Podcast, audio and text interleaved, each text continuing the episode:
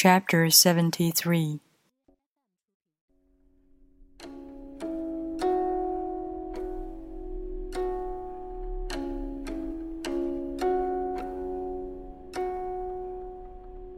The Tao is always at ease. It overcomes without competing.